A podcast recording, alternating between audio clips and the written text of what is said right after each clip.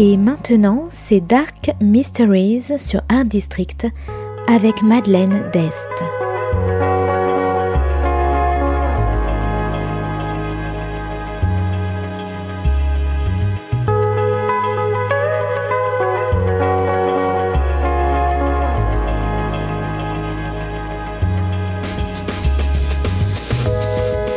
Welcome to Dark Mysteries, a book review show devoted to crime, mysteries, thrillers, and the dark side of human nature.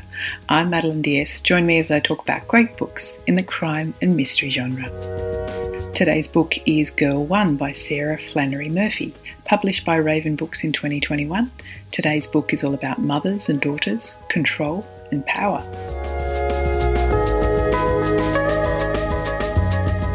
Josie is a graduate student in reproductive medicine she learns that her estranged mother has gone missing and she returns to her hometown to investigate.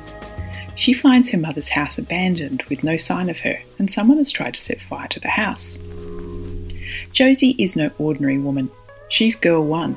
Her birth was the result of a successful experiment in the 1970s. She was born without a father, not even sperm, and was raised on an experimental commune called the Homestead. The mothers were aided by a doctor who died in a fire, and Josie is inspired to continue his work.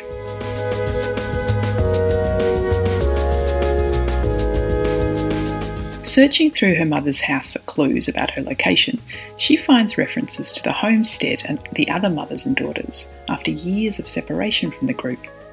Has her mother decided to reunite with the homesteaders, or is something more sinister at play? Joined by a journalist who was one of the last people to speak to her mother, Josie sets off on a road trip across the country to find her, visiting the girls one by one, hoping they know where she is. But along the way, she learns that the stories that she's been told about her past are not entirely true. Is someone trying to silence the mothers and the girls? Are they getting too close to the truth?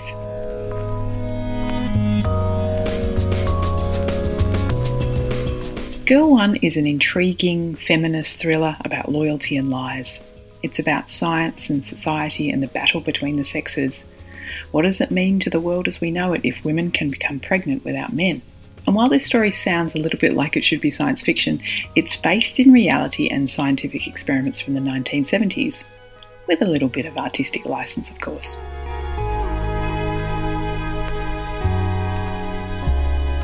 Josie starts the story knowing exactly what she wants from life. She has a goal and a plan to get there, and she's recreating the work of the original doctor who helped her conception. But as she finds more about what really happened, her firm view of the world and herself begins to crumble. Girl 1 is also about relationships between mothers and daughters. Josie and her mother have grown separate in recent years, and yet the constrained woman that she knew as her mother doesn't correlate with the other mother's recollections of this vibrant, idealistic young woman. And hers is not the only interesting mother daughter relationship.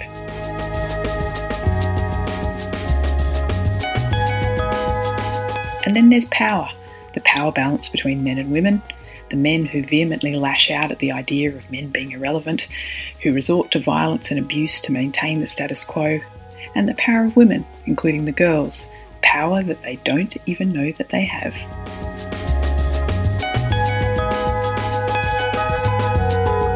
So, if you like road trips, communes, the sisterhood, experiments, lies, and power, you might like Girl One by Sara Flannery Murphy. Thanks for listening to Dark Mysteries. If you have any feedback or want to say hello, you can contact me at Art District Radio by email at mde at artdistrict-radio.com. Or if you'd like to listen to past reviews, please go to artdistrictradio.com forward slash podcasts. And until next time, happy reading.